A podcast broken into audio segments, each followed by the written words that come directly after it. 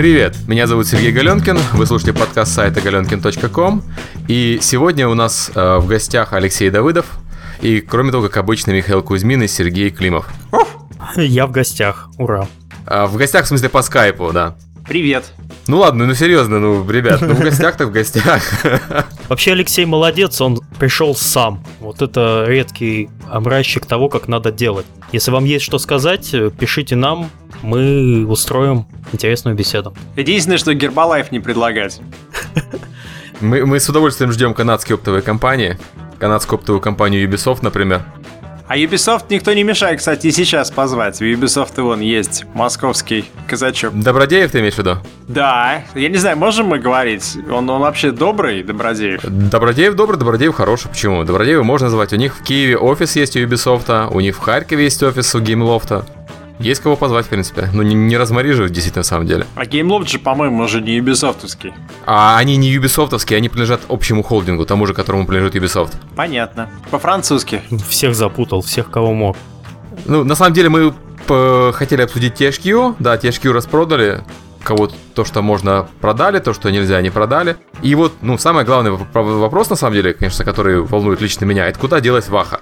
Потому что Warhammer 40 тысяч в сделке не участвовал. То есть лицензия THQ на Warhammer почему-то нигде не фигурирует. Хотя вот компанию Relic, которая делала игры по Warhammer и делала Company of Heroes и делала другую классную игру Homeworld, купила компания Sega. Это здорово, это, сам, наверное, самый лучший исход сделки. Ну, а потому что, скорее всего, сделка просто с Games Workshop, она такая, что при смене издателя, в данном случае THQ, Games Workshop имеет право разорвать контракт, и они, конечно, будут делать заново какой-то контракт делать. Ты знаешь, вот такая же сделка у South Park с THQ, но при этом лицензию на South Park THQ все-таки продал, э, несмотря на все протесты, собственно, в обладателя лицензии на South Park. Я не уверен, кстати, что прям вот несмотря на протесты, скорее всего, там ситуация была такая, что э, ребята, которые делают South Park, они объявили о том, что они будут возражать, угу. после чего им позвонил Ubisoft и сказал, что, ребят, мы собираемся там делать бит на вас, и мы хотели с вами договориться, вот если мы победим, готовы ли вы с нами работать? И те сказали, ну окей, если вы победите, то да. Ты видел там новости? Там же было написано, что помимо участия в аукционе, э, а лоеров от тех, кто собирался покупать, еще был э, череда звонков правообладателям, чтобы те подтвердили, что они не против, что их права перейдут к новым покупателям. Я думаю, что просто оттуда судья позвонил этим ребятам и сказал, окей, у нас есть Ubisoft, вы согласны на то, что контракт перейдет к ним? Они сказали да. Ну окей, если что, по Warhammer у Sega есть лицензия на классический Warhammer, который Warhammer Fantasy Battles. Так что вполне реально, что они смогут договориться про Warhammer 40 тысяч, и Warhammer будет продолжать делать релик. Это хорошо, потому что игры релик по Warhammer мне очень нравятся лично. А, еще важная новость. Metro Last Light перешел к Koch Media, который работает под торговой маркой Deep Silver. Я ничего про Koch плохого сказать не могу, у них просто ничего особенно хорошего не было. Но по опыту своей работы с ними как с дистрибьютором, они, ребята, очень надежные. Но они делали, они издавали Dead Island, там все хорошо было с продажами, более чем. Я вот не знаю просто, как они, как они как международный издатель. Я знаю, они, как они как э, и дистрибьютор на территории Германии. Очень хороший. У них есть региональные офисы, у них есть офис, например, во Франции, которым многие пользуются. И у них очень хорошо было все с Dead Island в Америке. А разве его Кох издавал, да? Я просто не в Да, да, да, они напрямую работали, и э, там была дискуссия на тему того, насколько они сильны в Америке. И они настолько сильны, что они в ритейле продали даже больше, чем в цифре в Америке по некоторым проектам. Ну, по консольным в основном. Ну вот Прохоров, который 4A Games, пока что не хочет обсуждать, он еще не общался с Кохом, ну когда я последний раз там пытался это выяснить. Поэтому пока непонятно, что там будет. Метро это такая же игра по лицензии, как Warhammer или South Park, потому что есть же Глуховский с книжкой, и игра Метро делается по его лицензии. Вот, и какая-то доля там есть, собственно, 4A Games. Ну, а мы не знаем же наверняка, насколько, насколько близка игра к завершению, ведь она стоит на первый квартал. А она, по идее, должна была выйти в марте, когда последний раз я слышал это. Ну, то есть, по сути дела, я не знаю, кстати, как там, какой там сетап может быть. По сути дела, с одной стороны, игра почти готова, и Кох, наверное, не рисковал, когда сколько они там заплатили? 5,8 миллиона? Да, 5,8, да. С другой стороны, за такие деньги получить игру на три платформы, которая уже готова. И... и нет, ты думаешь, они выйдут так вот в марте, или они переедут на август, на сентябрь, например? Я не знаю, я, честно говоря, не видел игру. Я последний раз общался с Прохоровым так подробно в декабре.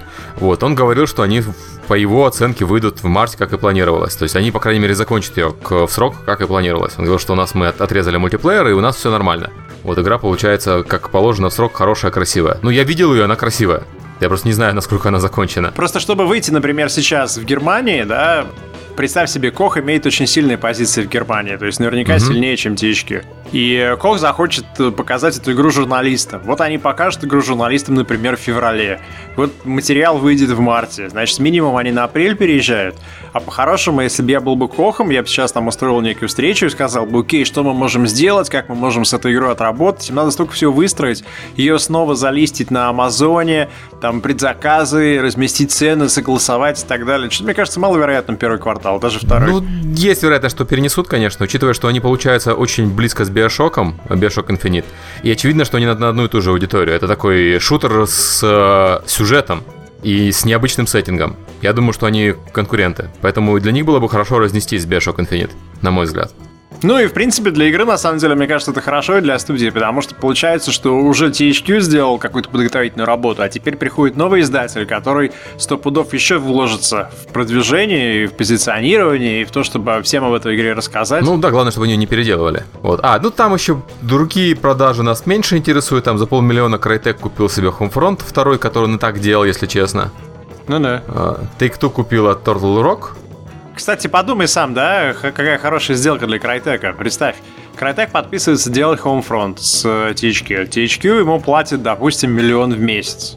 Проходит mm-hmm. там 10 месяцев. Крайтек э, получил финансирование в десяточку, на эту десяточку сделал пол игры. THQ банкротится, Крайтек за полмиллиона покупает и товарный знак, и всю работу, которую он за миллионы уже до этого сделал. Прекрасно. Ну, если они что-то, если они что-то сделали, то мы же не знаем деталей, насколько все это было готово. А, да, еще Кох купил Volition, это который Saints Row. Вот, это, наверное, здорово тоже. И за Volition они заплатили 22 миллиона. Ну, тут понятно, потому что метро это просто права на издание, а Volition это полностью студия, потому и дороже. Ну, наверное, еще и весь бэк-каталог, который они смогут дальше продавать. Вот интересно, с первой игрой э, по метро что случится? То есть она тоже уходит к Коху? Коху, да. Вот я читаю описание, а она переходит к Коху. Права на дистрибьюцию. Угу. Ну там, правда, уже THQ им свинью подложили, они раздавали всем, кому только можно. Зато, кроме метро Last Light, может быть метро 2035, так называемый. Там еще много других вещей интересных можно сделать по вселенной. Ну да.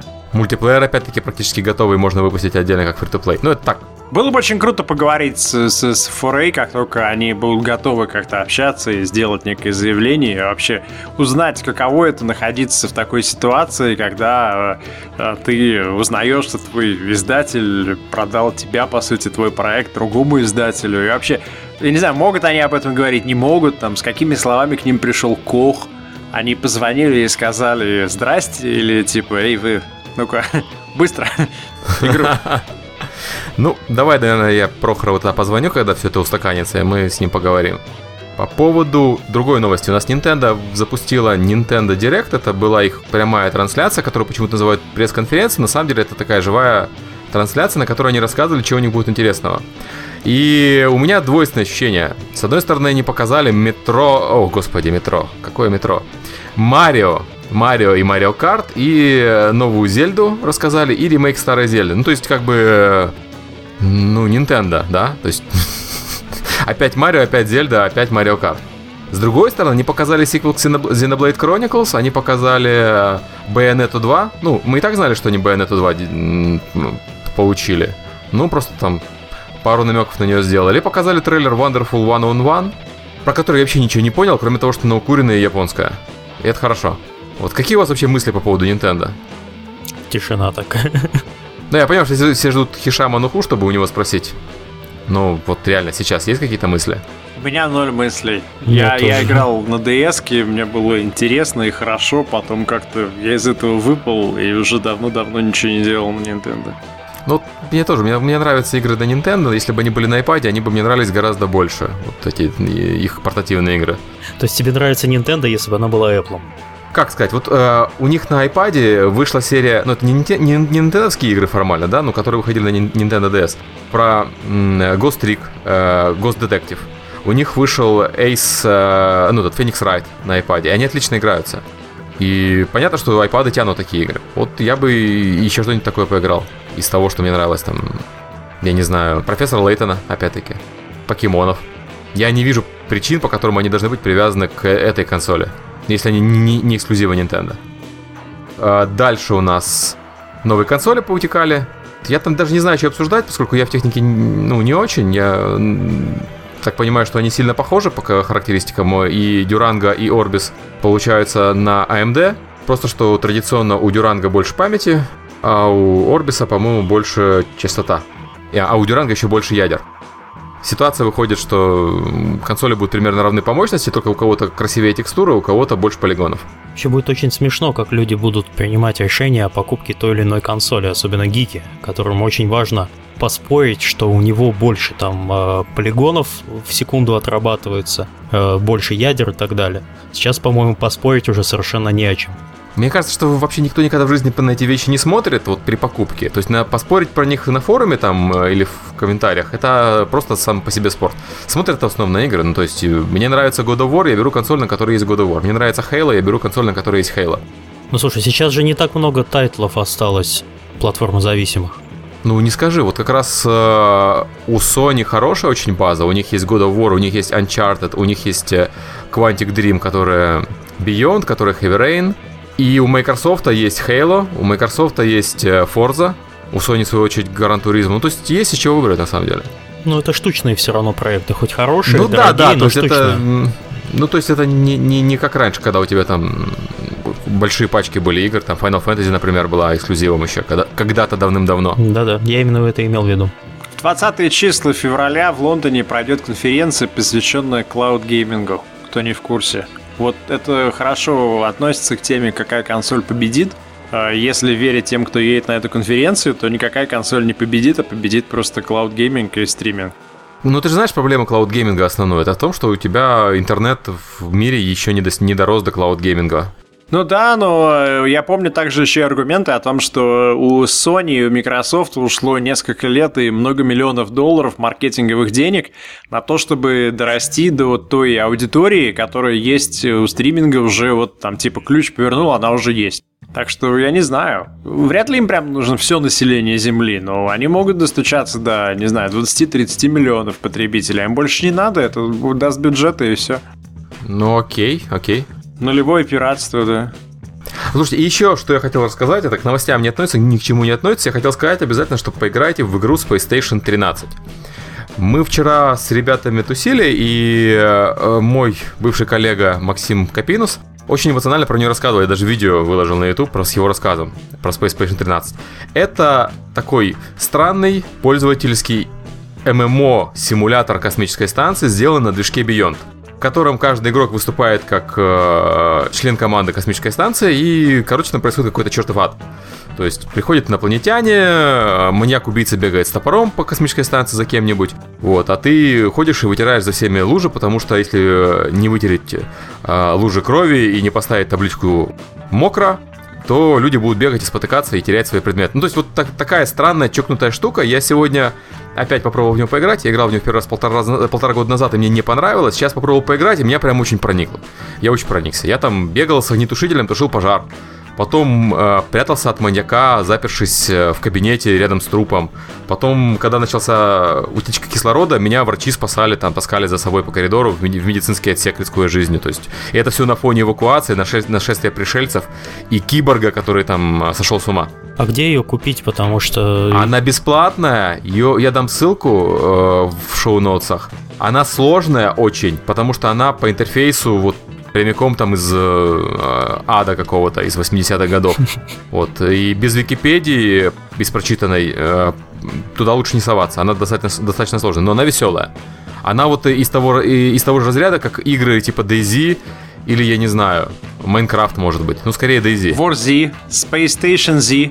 А, вот, да, да, ты, ты, ты, я так понимаю, что Титов сейчас будет организовывать, да. А, Star Station 13, да. Нет, она из э, разряда игр, в которых ты должен сам себя развлекать, себя и других игроков. Но когда ты развлекаешь, получается весело. Я про DayZ рассказывал, как меня катали когда-то на автобусе чуваки. Вот, мне DayZ вообще не понравилась как игра, но у меня самое яркое воспоминание это про то, как я шел по э, Черноруссии, мимо проезжали чуваки на автобусе, и они меня катали на автобусе. Это было прикольно. А нельзя, кстати, нам переименоваться и сделать подкаст Z? Это могло бы нам поднять прослушивание. На нас бы Брэд Питт наехал. Чтобы у нас было много прослушиваний, надо переименовать подкаст в Half-Life 3. Half-Life 3Z.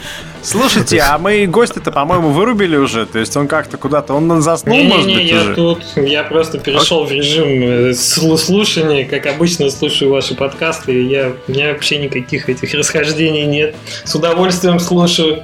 Алексей, давай к тебе, действительно, мы тут э, Ответь закончили. На, на очень простой вопрос. Флэш, он жив или нет? Ну, жив, конечно. То есть э, Флэш живее всех живых. Последний вот, э, кстати, на флешгаме на конференции приезжал представитель от, от Adobe и сказал, что все замечательно, причем Adobe очень смотрит в сторону именно игрового направления. Э, Они там запустили новый ресурс себя на сайте, они сделали замечательные тулзы дополнительные именно в игровом разрезе. Идет работа над э, следующей версией движка, то есть сейчас ActionScript 3, э, основной движок, ой, движок, язык программирования будет, ActionScript 4 следом. Так что Flash живее всех живых. А задавали вопросы Adobe по поводу э, вот этого российского программиста, которого они выманили куда-то и арестовали там и отдали в лапы ФБР? Что-то, что-то я не слышал такого обсуждения. Может, где-то в колуарах, но я это, видимо, пропустил, если это было. Так что не располагаю информацией. Климов опять желтуху гонит. Алексей, лучше расскажи о себе, наверное, а? Потому что нам интересно, как ты попал в эту индустрию и почему ты начал флешом заниматься. А, ну, у меня, наверное, история не очень показательная, потому что флешом я начал заниматься как давно, еще вер- версии с пятой, причем не просто флешом, а я сразу пытался делать флеш-игры, когда это еще было очень так зачаточно. Вот, я тогда тусил, был студентом еще, тусил на буржуйских как бы фриланс-сайтах, и как-то под Новый год, по-моему, это был 2006 год, что ли, я сделал первую игрушку свою, А сколько тебе лет было? Сколько мне лет было? Хороший вопрос. Может быть, лет 17, может 18. Ну, это надо, можно посчитать, в принципе. Но так, по моим ощущениям, да, если сейчас в счет не вдаваться.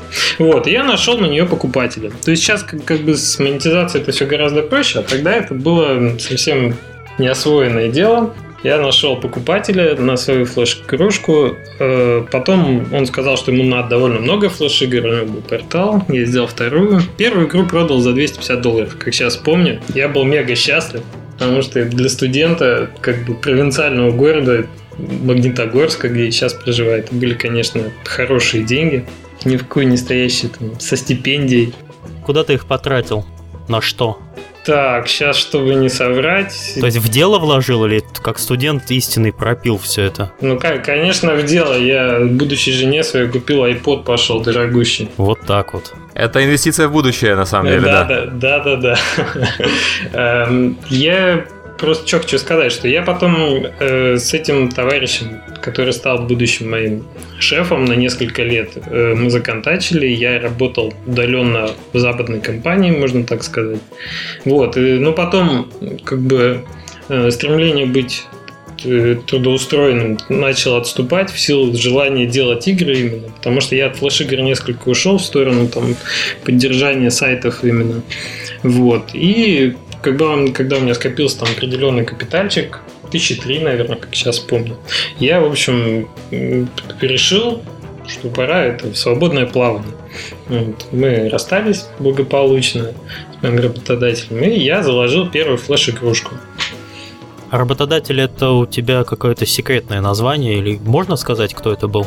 Фу, Была, ну это просто сеть сайтов, и это была негромкая компания, там ребята занимались недвижимостью, у них попутно с э, сайтами недвижимости продажи были э, какие-то игровые ресурсы, то есть это была просто там попытка непрофильных инвестиций в это направление.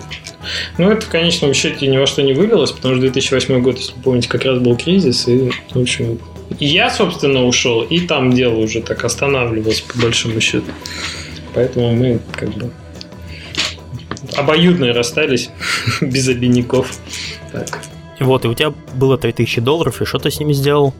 Так как я уже на тот момент э, понял, что я, например, не программист, я программировал весьма постольку поскольку.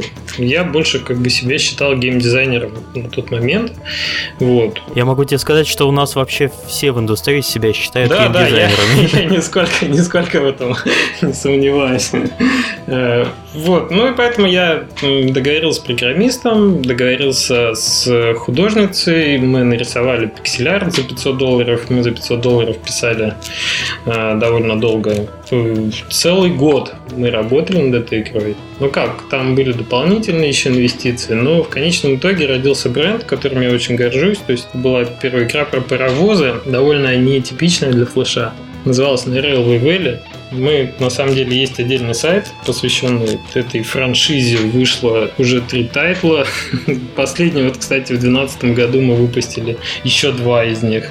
У нас есть такое лояльное комьюнити, есть игроки, которые от этого дела тащатся. Если помните, была такая игра Shotline в 92 году, может быть, э, русская.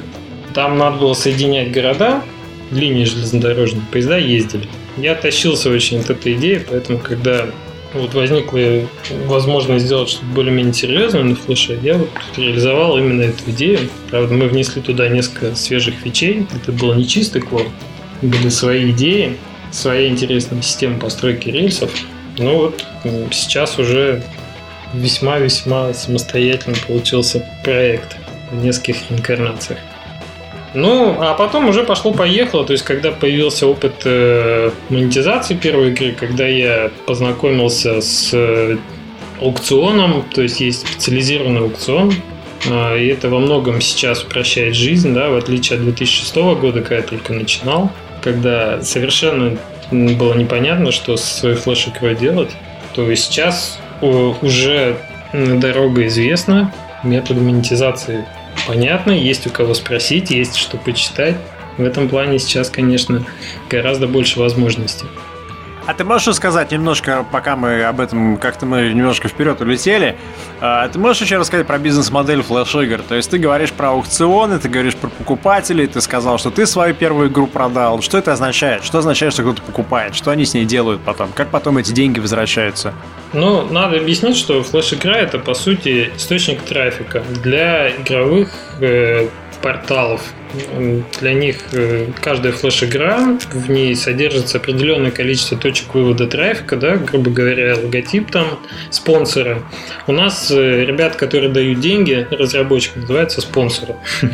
Вот. И они спонсируют как бы готовую игру, размещают там э, свои ссылочки, свои splash screen ы, какие-то, может быть, дополнительные фичи, типа вот там расширенная версия там вот у нас на сайте – в таком духе. И за это платят денежку разработчику. Причем бывает несколько моделей, платят как flat, то есть э, определенную сумму, да, на которую договариваются. Помимо этого могут разработчику позволить ставить рекламу дополнительно от сторонних рекламных брокеров.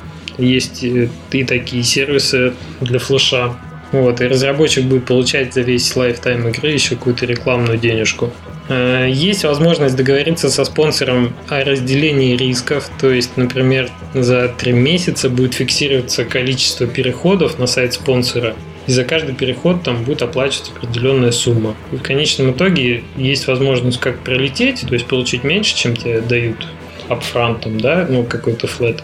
Либо есть хороший success story, когда игра действительно выстреливает, становится, становится очень популярной, и а, прибыль разработчикам бывает в разы больше, чем а, если бы он согласился на какой-то флет в начале. Чтобы понять, о каких э, порядках цифр мы говорим, э, как правило, первые, ну, такие слабые игры, да, э, начинают продаваться от 100 долларов до 500. Следующий диапазон наверное, 500 долларов 1000. С 1000 до 3 это уже такие крепкие середнячки. Э, наверное, с 3 до 10 это уже такие более-менее про флеш-игры. А что ты имеешь в виду под этим? Что такое середнячок, что такое про? Какой-нибудь конкретный пример? Это, коли... это меряется количеством контента или геймплеем? Да, да, да. Речь идет о качестве и количестве контента. Речь идет о каких-то о наборе э, свежих игровых фишек. То есть э, mm-hmm. на флеш-рынке довольно много как бы клонов.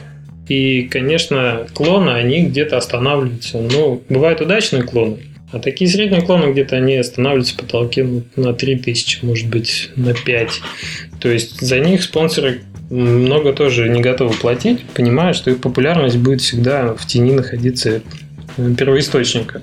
А такие игры самобытные, с интересной идеей, инновационной, а, с хорошей графикой, с атмосферной музыкой, с э, хорошим игровым именно, да, опытом. То есть какие-то интересные уровни, может быть. История не часто ее встретишь в флеш-играх, но бывает, что и в тему, и, и здорово сделано. Вот такие игры, они уже, конечно, начинают больше набирать и в цене, и, может быть, и во времени игры в них. Получается, что тут уже за игру можно поднять 10 тысяч. Э, дальше идут перформансы, то есть э, больше 10 тысяч флетом э, предлагает редко. Но вот если говорить о каких-то звездных да, историях, то есть Kingdom Rush, всем известный. Портал Armor Games – это известная история, ребята как бы рассказывали об этом, создатель Kingdom Rush. Они получили 30 тысяч эксклюзива, то есть они не имели права больше версий продавать никаких другим порталам. И сразу э, инвестицию в мобильную версию тоже 30 тысяч. Но так как во флеш-версии была встроена э, по-моему, не реклама, была встроена возможность какой дополнительный контент докупать. Ну, вроде как full версию unlocked. По-моему, долларов за 5 или, я, честно говоря, не помню. В общем, суммарная прибыль с флеш-версии, как они озвучили, составила больше 88 тысяч долларов. Вот такие цифры. Подожди, это Kingdom Rush, правильно это я понимаю? Kingdom Rush, да. Одна из самых лучших Одна из э, самых Tower Defense. успешных, да. И... И всего 88 тысяч долларов. Ну, как бы да, всего или не всего. это как, как на отдел посмотреть. Я думаю, конечно, на iOS платформе у них было значительно больше прибыли. Ну вот, Flash ограничивается, наверное, 100 тысячами. Больше мы не слышали. Но вообще к нам в подкаст э, лучше не приходить, если вы не зарабатываете меньше миллиона долларов. На самом деле, хотел сказать Сергей. Ну, я не хотел сказать э, миллион долларов и так далее, но понимаешь, э, на фоне заработков игр для iOS и на фоне заработков Kingdom Rush того же самого на iOS, сумма 88 тысяч долларов за одну из лучших игр звучит как-то, ну, скромновато. Ну, флеш, флеш я предлагаю как бы рассматривать как определенную песочницу для индустрии, для взрослых проектов. То есть флеш, наверное, очень хороший, э, хорошая такая штука, чтобы понять, это вообще твое, у тебя получается или нет, и двигаться уже куда-то дальше э, к более, скажем, прибыльным областям. О, вот давай про эту тему поговорим. Насколько легко начать программировать на флеше? Я не пробовал программировать на флеше очень давно. Я когда-то этим занимался, когда был веб-программистом. Но вот э, по поводу Unity я уже писал и рассказывал. Unity очень легкий в освоении, он простой, и на, на, на его основе можно учиться программировать, в принципе, даже ты не умеешь. Вот э, что с флешом? Насколько там удобный инструментарий для э, полного новичка? И туда же еще, извините, сразу вопрос. Типичная история начала бизнеса для разработчиков с, на флеше. То есть э, история начинается с того, что ты программист, который что-то делает, или художник, или так далее. Как вообще это происходит? Э, ну, на самом деле, почитать историю может довольно много вот на, в нашем сообществе, но я такие, ну, как бы попытаюсь нечто, нечто среднее вывести, обрисовать. А по первому вопросу, да, насколько легко. Ну вот, э, если опыт Unity поделить где-то пополам по трудозатратам, я думаю, получится картина, вот как начинать работать с флешом. Куча, просто куча инструментов, куча движков, физических движков, чисто игровых движков. Есть такой фликсель, на нем сделано немало э, игр, причем довольно успешных коммерчески. Есть и даже некий движок Stencil, если не ошибаюсь произношением. А, там программирование осуществляется блоками, то есть буквально мышкой перетаскивается, формируется какое-то поведение персонажей, противников, интерактивных предметов, то есть и даже при таком подходе, то есть на нем делали игры, которые, в общем, э, были коммерчески, да, приносили какую-то прибыль. Скажи, эти движки платные? Э, нет, они абсолютно бесплатные. Бесплатный Фликсель, это точно. Насчет Stencil не скажу, там, может быть, политика менялась, но в любом случае это точно недорого. По-моему, он тоже бесплатный. По-моему, он тоже бесплатный. То есть, в любом случае, он очень доступный, если даже речь идет о какой-то плате символической. То есть ты хочешь сказать, что разработка флеш-игр э, с нуля не повлечет никаких затрат денежных, если вы хотите начать разрабатывать, весь инструментарий бесплатный? Есть вариант набора инструментария абсолютно бесплатный. Если как бы сама Flash IDE, да, Flash Pro программа стоит довольно дорого, в районе, наверное, 800 долларов. Я смотрел на сайте сегодня, 24 а, тысячи рублей мне Adobe написал. Она довольно тяжелая, конечно. Но есть э, пробная версия 30 дней, да, можно попробовать, хотя бы посмотреть. А, есть версия Flash э, Develop, такая чисто программистская среда, чисто для написания кода. Она абсолютно бесплатная программа.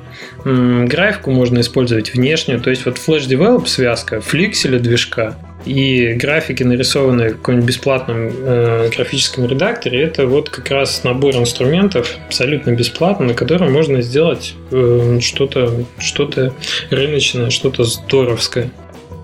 Так, это про набор инструментов, да, то есть на самом деле инвестиции вначале в инструменты не требуются. А, окей, вначале не требуется. Вот мы говорили про Kingdom Rush, который заработал чуть-чуть денег на флеше, и заработал, мы подозреваем, что сильно больше денег на iOS. Каким образом его переносили на iOS, и каким образом вообще можно флеш-игру перенести на портативные платформы, где флеша официально нет? Ну, вот как бы с ребятами с Kingdom Rush я лично не знаком, не могу сказать, как они конкретно переносили. Но есть несколько путей доступных. Сейчас э, Adobe активно пропагандирует и усиливает э, способ э, почти нативного э, экспорта. Есть такая э, штука, Air называется, то есть когда экспортируется не в SVF ролик родной для флеша, да, а в Air приложение. Оно есть под Windows, есть под э, Mac, есть под мобильной платформы. Оно позволяет, как бы, если мы говорим о Windows приложении, работать с файлами локальными, то есть э, флеш может быть такой, таким экзешником, который, в общем-то, доступен даже для заливки на Steam. А есть такие примеры игр на Steam, есть такие примеры, да. Вот э, из последних, что я помню, Intrusion второй от э, Конрада, э, Вел зовут э, разработчика. Э, он на Стиме прекрасно себя чувствует. Кстати, довольно тоже success story. Довольно много он заработал, я точно не могу сказать сколько. Ну как довольно много? Опять же, в зависимости от чего отталкиваться, да. Но путь вот такой есть сделать на флеше и э, экспортнуть Steam. Но я вернусь к мобильным платформам. Air в первое время не получил э, большой популярности. По пальцам одной руки, наверное, можно пересчитать успешные проекты, начиная с машинариума и заканчивая еще несколькими. Потому что FPS довольно низкий был. То есть все равно это была ну, отдельная виртуальная машина, э, и какие-то сложные физические вещи на Air сильно тормозили. Но Air продолжает совершенствоваться, выходят все новые версии. Потом, после того, как в флешплеере появилась возможность аппаратного ускорения графического использования. Появились э, дополнительные библиотеки. Есть такая популярная библиотека Starlink. И вот сейчас Adobe пропагандирует связочку э, движок игровой Citrus, Starlink и э, физические движки там еще входят Box 2D или Nape. В общем, эта связка позволяет э, вполне неплохо разрабатывая на флеше игру, экспортировать ее в нативное приложение для iOS или Android. Есть, опять же, а, удачные примеры. Тут что-то в духе хексагона игра называется. На iOS стоит 3 доллара. Вот ее показывали, там отличный FPS, очень аддиктивная игрушка. Я так понял, неплохо она продается. Да, Супер Хексагон все очень хвалят, он на Стиме вышел недавно, да? Вот-вот-вот, да. Как раз о нем и речь. Игра сделана я так понял, на флеше. То есть можно, если вы хотите делать какой-то проект, можно начать с флеша, потом его запортировать везде, куда угодно. Да, но на самом деле есть еще одна история. Э, есть очень популярный разработчик в нашем сообществе э, Johnny K, Евгений Кузьмин. Вот. Э, у него была популярная игра на флеше, называлась она Cover Orange. Я не знаю, говорит там title для iOS что-нибудь или нет, но он после того, как портировал ее, портировал он ее нативно, то есть он писал, я думаю, на Objective-C, да, код для iOS, и использовал, по-моему, Cocos 2D, физический движок, тоже такой под Objective-C. И в итоге игра при издательстве FDG, по-моему, да. А, она очень успешно стала, была в топах, причем в топах американских тоже. То есть вот тоже такой пример, как просто механика, графика и опробованные на флеш-платформе, потом портировались нативно на мобильную платформу, были успешными. Окей, а можно сказать про HTML5? Я часто слышу о том, что HTML5 вытеснит Flash. При этом я пока не вижу, чтобы это произошло, и наоборот, там на мобильных платформах от HTML5 потихоньку отказываются. А, была активная борьба, мне кажется, это история вот годичной где-то давности, когда говорили, что вот э, HTML5 вытеснит Flash раз и навсегда, что Flash умрет. А, но на самом деле мы этого не увидели, потому что игры на HTML5 делать по-прежнему это адский ад. Э, во-первых, опять же, мы зависим от браузеров, а Flash практически во всех браузерах одинаковый, за исключением маленьких нюансов. Вот. А HTML5 это кросс-браузерная какая-то э, беда. И, по-моему, Microsoft, она занималась тем, что покупала, покупала разработку под HTML5 таких кассовых успешных игр как Angry Birds, э, Cut Rope, они выходили, по-моему, на HTML5 под э, Internet Explorer. Да, но работали последний. только в Explorer, да. Да, да. Да, да, да. И вот э, еще были несколько таких игровых проектов, и я знаю, что разработчики как бы сами ругались от этого всего. И игры, в общем-то, не во всех браузерах однозначно работали, где-то и работали, в общем, весьма посредственно по сравнению с флешом, да, если о производительности говорить. Поэтому в плане игровой платформы HTML5 явно не выстрелила, она явно не конкурент флешу. А в плане каких-то интерактивных сайтов, может быть, э, да, она вытеснила такой, такую платформу, как Flex, то есть Adobe тоже одно время пропагандировал для RIA Applications такую платформу, как Flex. Может быть, здесь в плане сайтов, в плане сервисов Flash потеснился, но как игровая платформа однозначно нет. То есть HTML5 не стал причиной флеш-копца? Однозначно нет. Это явно преувеличенные были страхи. Флэш жив и будет жить. Вообще у нас э, в вопросах одна из основных, э, так сказать, настроений было в том, что большинство людей считает, что технология уже загибается. Вот в частности, Алекс Наумов спрашивает, есть ли смысл продолжать делать игры на флеш, когда технология уже загибается? Собственно, ответ на вопрос э, не загибается совсем.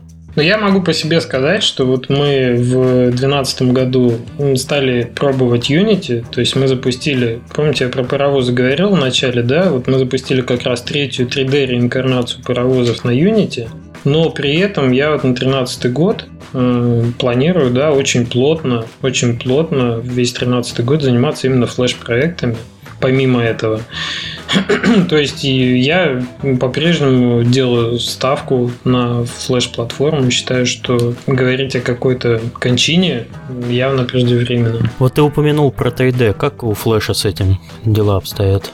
После того, как э, в 11 по-моему, флеш-плеере появилась поддержка аппаратного 3D, то есть до этого с 3D было все очень, э, очень печально. Были какие-то софтварные рендеры, самописные, были движки, там типа Away э, 3D или альтернатива 3D. Вот. Но там все было, конечно, не на уровне. И когда Adobe вот анонсировал поддержку аппаратных 3D, проекты значительно выросли, стали взрослее. Мы уже сейчас наблюдаем определенное количество проектов со взрослой графикой, сделанной на флеше. Причем как бы просто взрыв произошел сторонних движков, стороннего инструментария. И вот та связка, о которой я говорил, да, Starlink, э, помните, Citrus игровой движок, и там uh-huh. к ним Away 3D идет, как э, такая э, нативная тоже приставочка, если вы хотите делать 3D игры и потом портировать их, например, на мобильную платформу, делать их сначала на флеше. Такой вариант тоже есть. То есть, как бы, если вы сильно за 3D, это во флеше сейчас есть. Слушай, а ты можешь, давай немножко все-таки вернемся к э, традиционному для нас вопросу. Ты можешь немножко рассказать о том, какие должны быть качества у команды или у человека, если он хочет начать делать флеш-игры, и э, исторически какие команды или какие люди были более успешными? Те, которые приходят из технологической части или те, которые приходят э, скажем так, из визуальные, которые могут красиво нарисовать, но они не хотят заниматься, заморачиваться там на физику, на программирование. И, и э, ты, ты можешь как-то озвучить, например, минимальные там, базовые требования для человека, который может быть э, как-то более-менее успешным, занимаясь флеш-играми. Угу. Ну, я думаю, что основные качества, в общем, они для всей игровой индустрии одинаковые. Надо любить игры и иметь много желания их делать я про порог, да, еще бы так сказал, про низкий порог входа, что флеш позволяет именно оценить, насколько сложно просто и быстро оценить, насколько сложно сделать хотя бы маленькую игру. Потому что все мы знаем, что довести проект до конца, э, хотя бы до альфа-версии, это значительно не то, что мы ожидали, когда хотели делать игры, там, будучи детьми, да, играя в них. Человек должен любить это дело и понимать, наверное, что это большой труд. Все мы в индустрию, наверное, приходим все-таки не за деньгами, по большому счету, потому что любим делать игры. И вот это качество, оно, мне кажется, основополагающее. И для любой платформы это справедливо. Должно быть жгучее желание изнутри делать игры. И делать именно такие игры, которые тебе нравятся. Вообще то очень правильно сказал про то, что люди должны как-то болеть э, играми.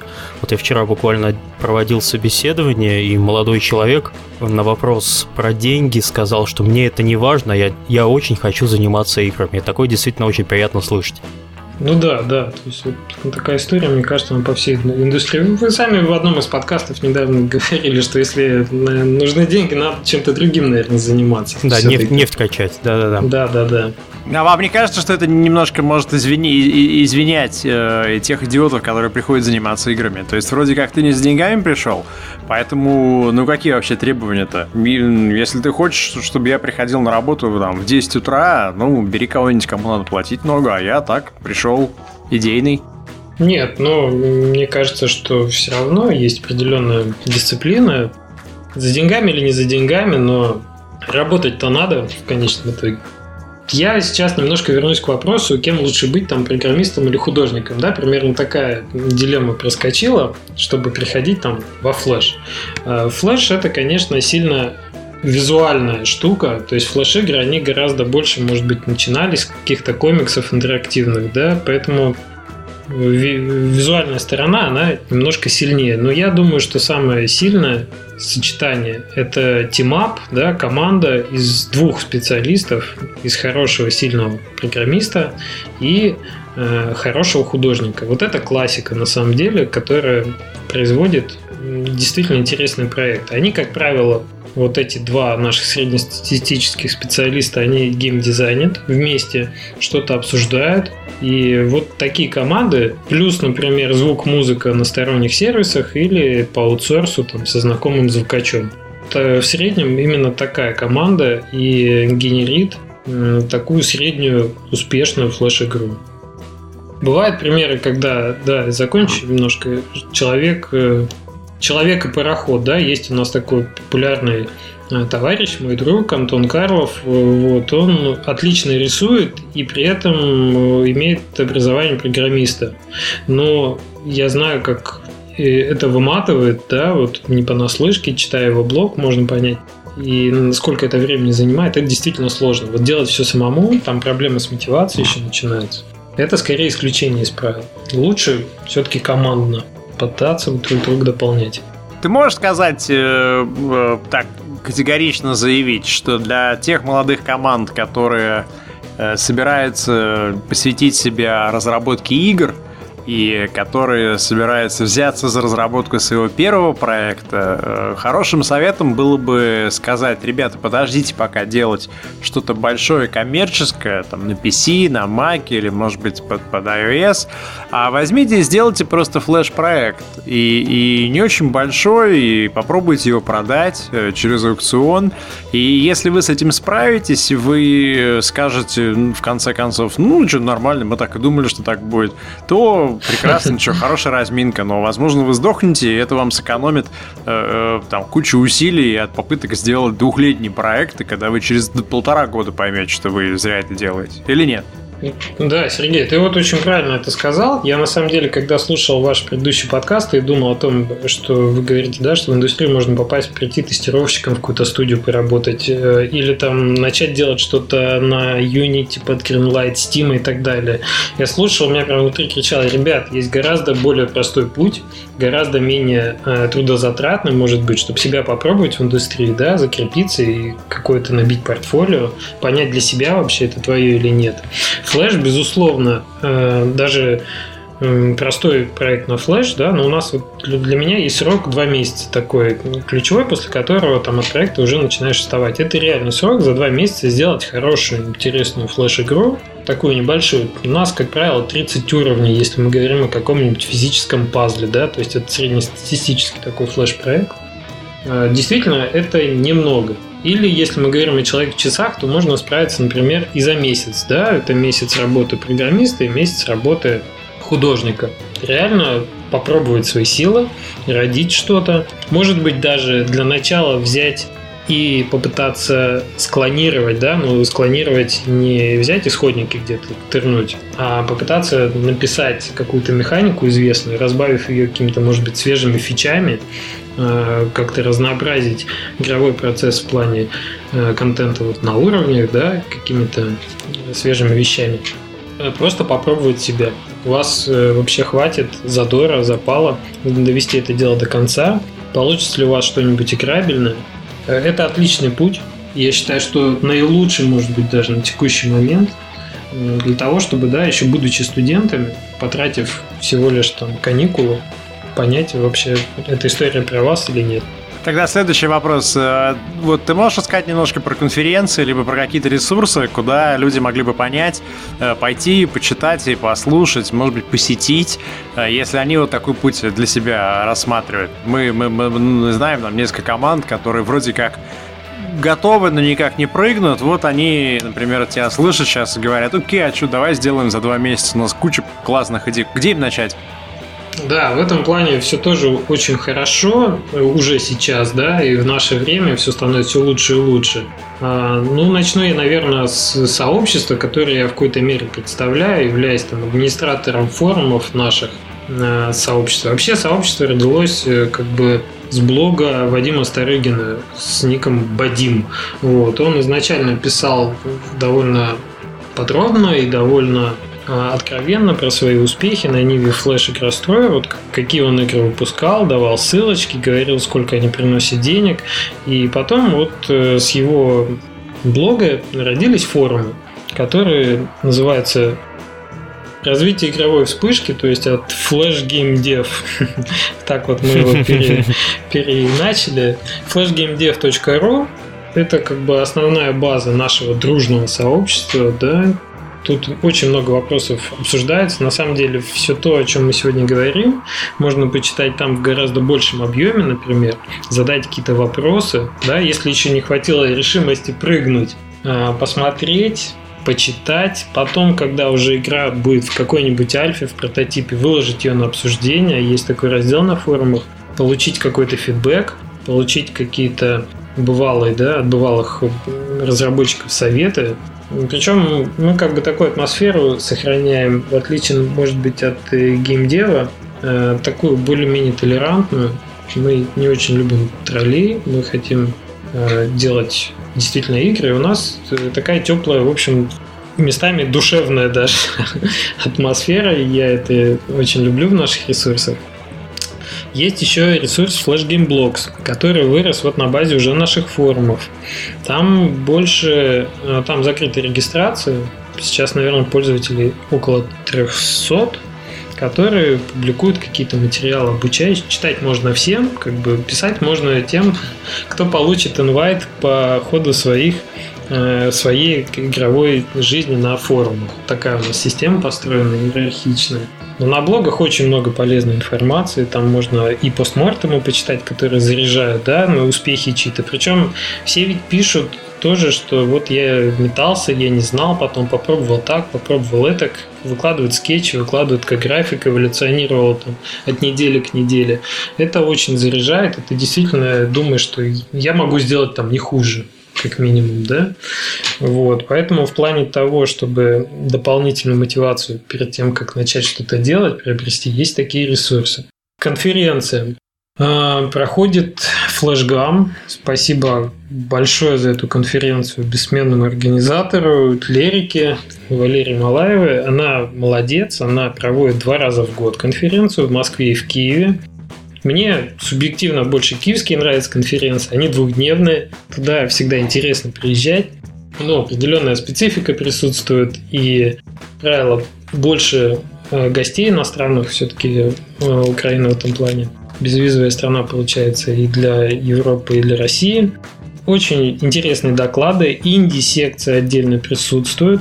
Я вот на прошлой конференции докладчиком был, устраиваются круглые столы. То есть это вот место, где вся наша тусовка онлайновая, да, все наше комьюнити, ну или, по крайней мере, основные его члены приезжают, общаются, взаимодействуют. Проводится конкурс на флешгаме традиционный, да, с вручением призов. Кстати, в плане движения там, да, к, к, к лучшему, в светлое будущее, на последнем флешгаме вручались стипендии на поездку на флешгам Гамбург, который первый раз будет в Гамбурге в феврале. То есть 10 человек получили финансовую поддержку и возможность сделать презентацию своей игры в Гамбурге. Это первая игровая стипендия, которая доступна стала для российских вот разработчиков. А он случайно, извиняюсь, он случайно в Гамбурге не сателлитом Casual Connect идет? Да-да-да-да-да, там один день из Casual Connect будет как раз вот флешгам. А, не, а где это будет проходить?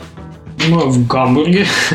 Ну нет, в том же конференц-зале или... А я подробности не знаю, наверное, можно посмотреть на сайте. Вот Гамбург я в этот раз э, пропущу, по семейным обстоятельствам меня там не будет, но вообще вот такая возможность есть, да, подробности можно на сайте Флэшгам посмотреть.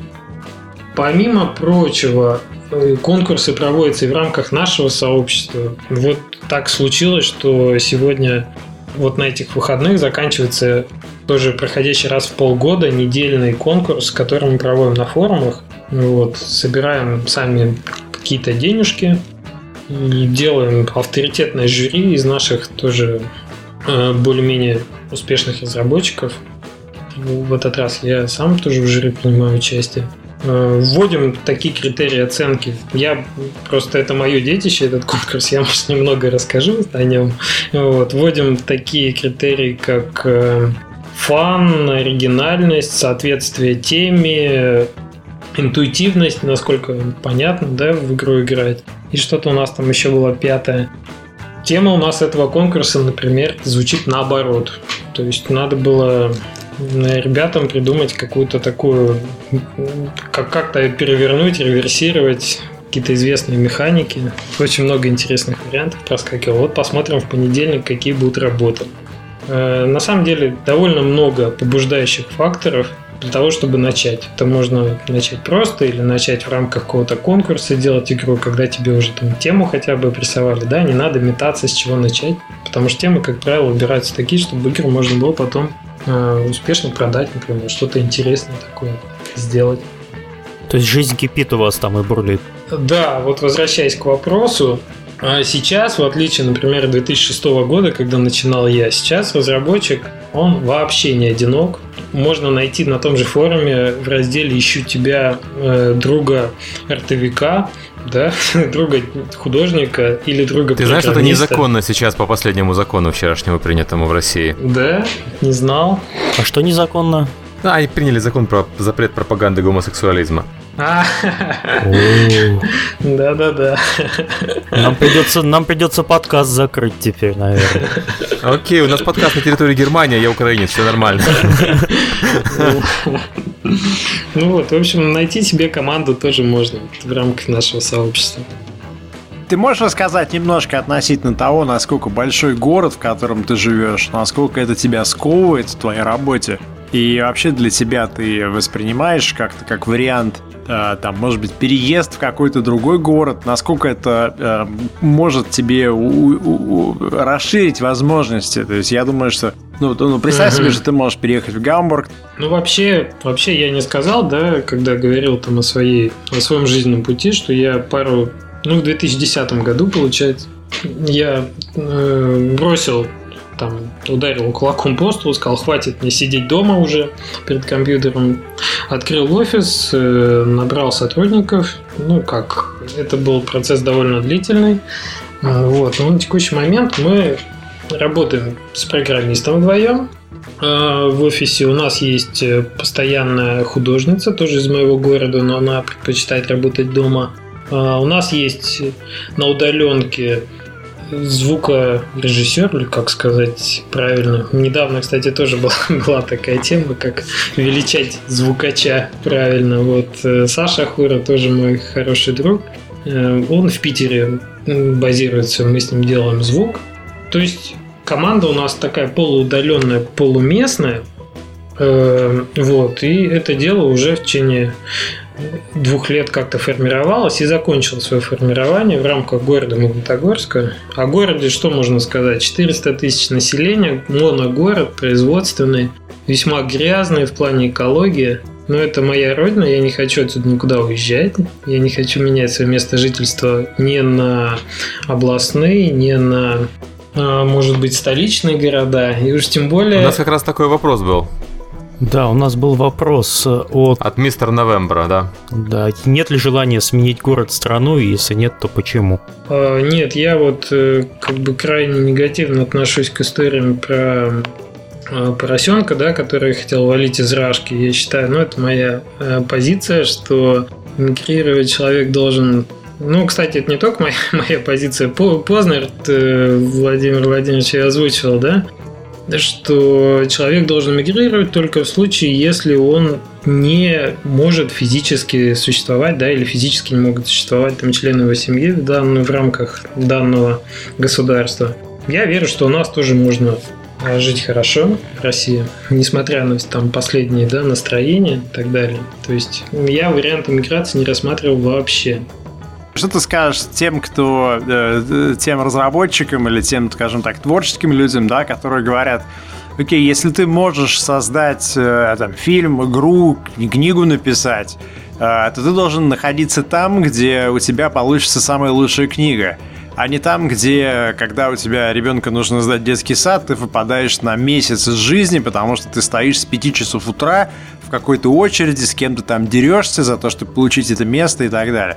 Или, например, не там, где тебя могут там сбить э, на грузовике пьяный водитель э, в тот момент, когда ты еще мастер не сдал. То есть есть же тоже такая позиция, и я знаю многих разработчиков, которые говорят, ребята, мы не политики, мы не готовы там идти на амбразуру, и вообще там у них разные совершенно взгляды политические, но там, я имею некий талант, и, соответственно, я для себя вижу задачу в том, чтобы этот талант максимально полно реализовать. И, и, и не тратить свои силы на борьбу с окружением. Э, неважно в данном случае, да, ты говоришь там про, про левых или про правых, а просто, чтобы все мои силы там просыпался, да, в домике в лесу и занимался только творчеством, больше ничем. Но ты на другой позиции стоишь. Да, но все-таки человек э, такое животное социальное, мы играем множество ролей в своей жизни. Мы же не только разработчики игр, мы же еще сыновья, мужья. То есть у меня в этом городе родители, родители моей жены, у меня есть друзья, у меня есть э, ну, обязательства, может быть, и перед своей страной в каком-то смысле, да, не перед ее правительством, а перед э, моими согражданами, платить налоги именно здесь. Да, мы выбрали э, как бы жизнь на уровне hard, да, знаете, такой демотиватор популярный, что если родился в России, то ты проходишь жизнь на hard level е. Вот. Но это было не наше, может, решение. И раз так, надо как бы нести свой крест. Я не считаю, что надо приносить как бы условия производства игр э, в жертву, да, ради этих условий приносить в жертву к свои взаимоотношения э, с своими родными и близкими и ради этого мигрировать. Я считаю, что можно в любом случае создать условия подходящие для того, чтобы делать игры там, где ты сейчас живешь. Это реально. Окей, давайте теперь к другим вопросам, а то мы как-то сильно в политику ушли. Да. У меня последний был только комментарий такой, что мне было бы интересно посмотреть, смогли ли ребята бы сделать Крайтек в Турции. Они пытаются. Они уже открыли, да, Крайтек сейчас, прошло столько лет и так далее. Просто если бы они остались в Турции, если бы они выросли в Турции, смогли ли бы они построить Крайтек, а потом уже открыть офис Германии? Или, возможно, они бы, так сказать, там э, продавали самый лучший Рахат Лукум на рынке и по вечерам играли бы в кафешки и мечтали, что когда-нибудь они все-таки что-нибудь сделают. Ну да, этого мы никогда не узнаем. Случилось так, как случилось. У меня был еще один такой вопрос. Ты говоришь про флеш-игры. А, мы все знаем, что флеш-игры, технология флеш используется при разработке социальных игр. Как вообще повлияло появление соцсетей на флеш? А, ну, повлияло как? Во-первых, э, увеличился, наверное, увеличилось количество специалистов в области флеш, да, потому что люди считали, что ну да, окей, я попробую как инди разработчик, но если не получится, всегда есть возможность устроиться в какую-нибудь компанию социальную по производству социальных игр. Что спрос на флеш разработчиков увеличился, когда начался социальный бум. В определенном смысле это, конечно, положительно повлияло на то, что вот количество разработчиков под эту платформу выросло. Да, ну и какие-то гарантии дальнейшего трудоустройства, например. Потом социальные сети предоставляют возможность дополнительной монетизации своих казуальных флеш-игр. Есть сети в рамках, там, например, наших сетей, да, ВКонтакте, там, мой мир, одноклассники. А, есть сети рекламные, которые позволяют, там, твои готовые игры, просто ты их переводишь на русский, вставляешь их API и получаешь дополнительный там, пассивный доход каждый месяц на WebMoney. Вот. На это не сильно большие деньги, но как дополнительный источник присутствует. То есть ты занимался адаптацией своих проектов под социальные да, сети? Мы, мы выпустили ряд своих игр под социальные сети в рамках вот этой сети, но они продолжают какую-то денежку приносить. Ну и при том, мне, например, э, есть возможность да, своим друзьям показать в более там, понятной для них форме на русском языке игрушки. Хоть там больше рекламы. А вообще, какой временной промежуток жизни флеш-игры? Э, ну, есть очень долго играющие флеш-игры. То есть, например, если я посмотрю на статистику своих игрушек сейчас, то ну, вообще вот у флеш-игр имеет, имеет место такое понятие, как длинный хвост. То есть, они выстреливают на пике, Э, когда они только запускаются, когда они разлетаются по всем порталам, вирально совершенно. А потом э, они примерно устаканиваются на определенном уровне и годами могут на этом уровне держаться. Ну вот самая моя старая игра, которая говорил Railway Valley, да, про паровозы, она в текущий момент имеет всего 413, а нет, пардон, Э, да, я что-то маловато. 8 э, тысяч пользователей играют в нее ежедневно сейчас, по-прежнему. Вот, хотя игре уже года 3-4. То есть она по-прежнему живет какой-то своей жизнью. Но в силу, конечно, того, что у нас есть свой портал для нее, это не совсем четкое. А сколько Россия примерно занимает э, в доле трафика? А России очень немного. К сожалению, вот российских порталов говорить не приходится. Если мы посмотрим на языковое разделение э, моих игроков, в частности, да, игроков флеш-платформы, это очень много китайцев, половина а, англоязычные страны, то есть это Канада, США, вот, европейские страны, очень много э, латино ну, то есть Бразилия большую составляет, в Турции много играют, потому что это игры бесплатные, и, конечно, много как бы игроков, которые не могут платить. В этом плане Китай, конечно, их много, они не очень любят платить. Вот, китайцев очень много. То есть, пример такое разделение. Россия, она где-то вот э, наряду с европейскими странами где-то там на местах там где десятых, может быть. Как-то так идет. Угу. В первую очередь мы, конечно, делаем игры на английском языке для англоговорящего сегмента. То есть, если вы хотите что-то заработать на Flash лучше все-таки сразу же начинать с английского, а Россия это просто какая-то процент дополнительной монетизации получается. Да, безусловно, безусловно. Если говорить о том, чтобы игра будет только на одном языке выходить, то это обязательно должен быть английский язык. Ну, можно ограничить, конечно, минимумом какого-то текста в игре, потому что во флеш-играх вообще никто не читает. Это игры на 15 минут, это игры на какой-то э, обеденный перерыв, да, или даже на 5 минут. Поэтому, как правило, текста там немного. Угу. Вот мы говорили про аукцион, да, что есть такой аукцион FGL, fgl.com.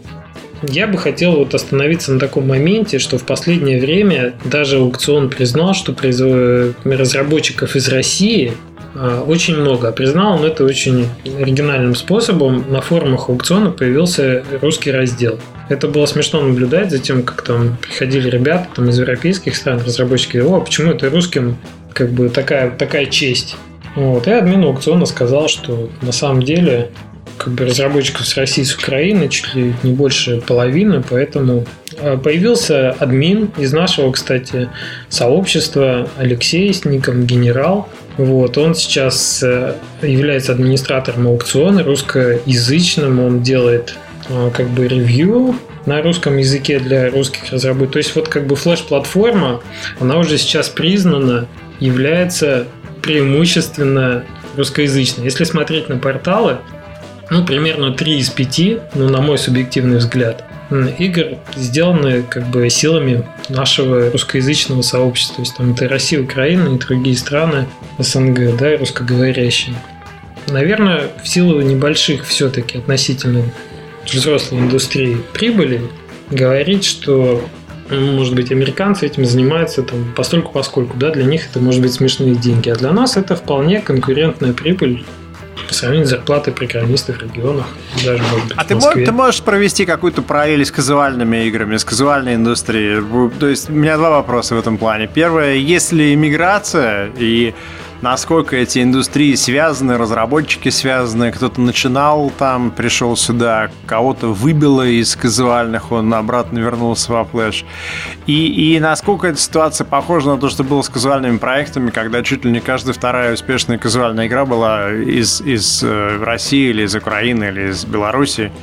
Ну вот э, по поводу того, насколько ситуация похожа, я не могу судить, потому что я внутри казуальной индустрии никогда не был, да, я только снаружи наблюдал. А вот по поводу миграции, да, имеет место у нас э, даже в нашем сообществе. Вот Антон Карл, который упоминал, он изначально разрабатывал казуальные игры, потом переключился на флеш. А, есть еще примеры. Есть примеры, когда на флеш портируются игры, которые изначально были казуальными.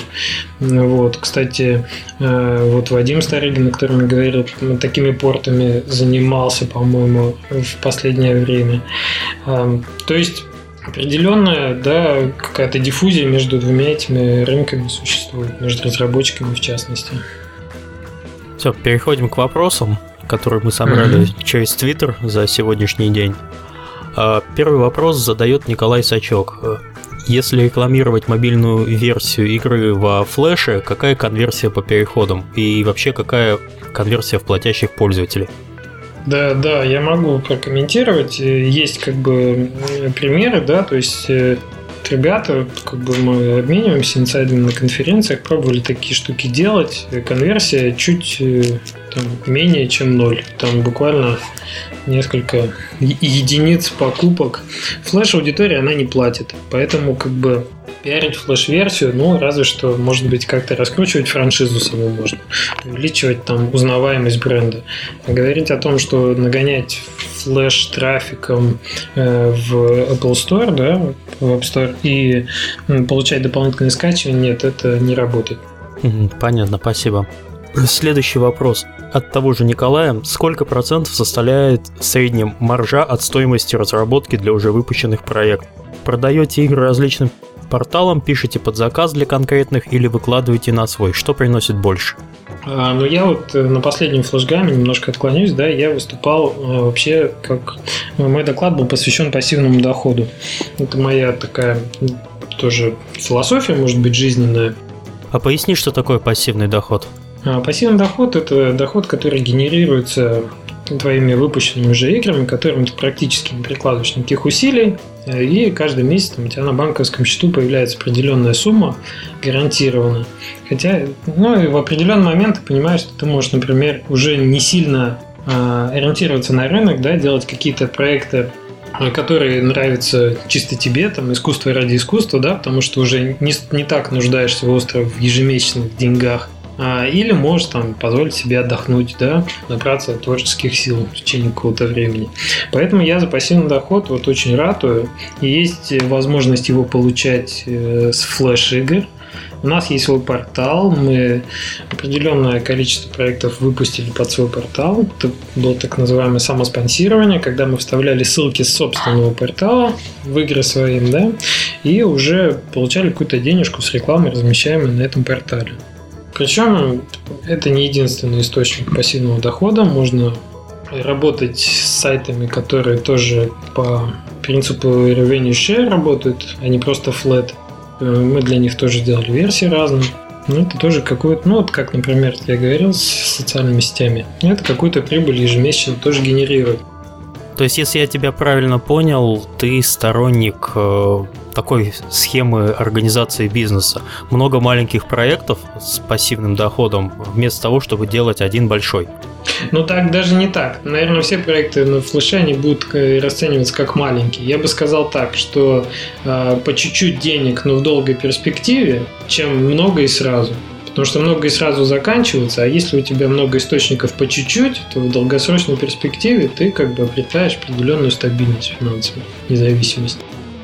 Следующий вопрос задает Толкин, сам написал.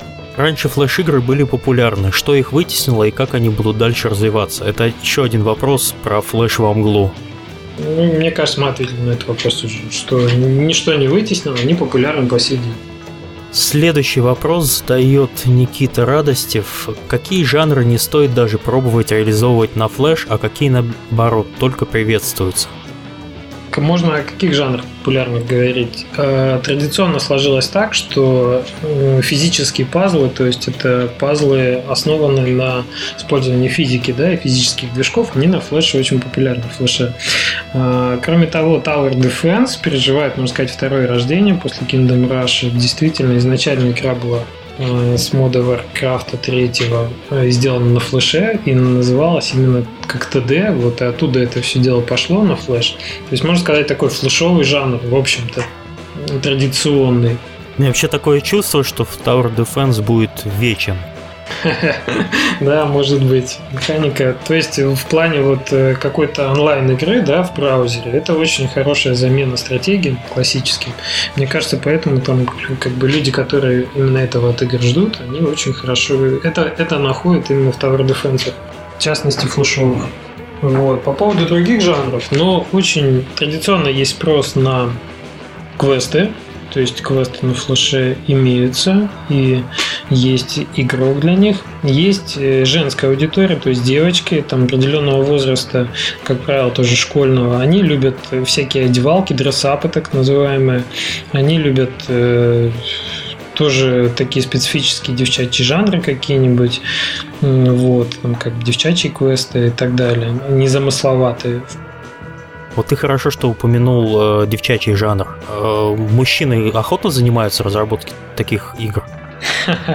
Ну, честно говоря, я больше люблю что-то более э, такое близкое, да, к, к мальчиковым играм. Но те, кто делают, ну, есть как бы команды, которые традиционно делают ресапы, ну, я не знаю, как они себя ощущают в этом ключе. Был, была история, парень рассказывал, что в течение года были заказы на трессапы. Вот он их наделал кучу-кучу, его от, него, от них начало тошнить уже. Вот, он после этого от, уже перестал их делать. Вот. А, то есть, наверное, это как бы личное дело каждого, как они себя ощущают в, в процессе производства таких игр. Но как бы спрос на них определенный есть. Угу. А еще какие-нибудь жанры? Так, ну что можем еще по жанрам сказать? Шутеры, то есть э, это тоже, да, платформеры, причем платформеры, конечно, не канают. Э, наверное, платформеры это самый активно накручиваемый интересными фичами жанр. То есть там про платформеры уже сказано все, наверное, что могли сказать в классическом смысле. Поэтому неограниченное количество платформеров с какими-то...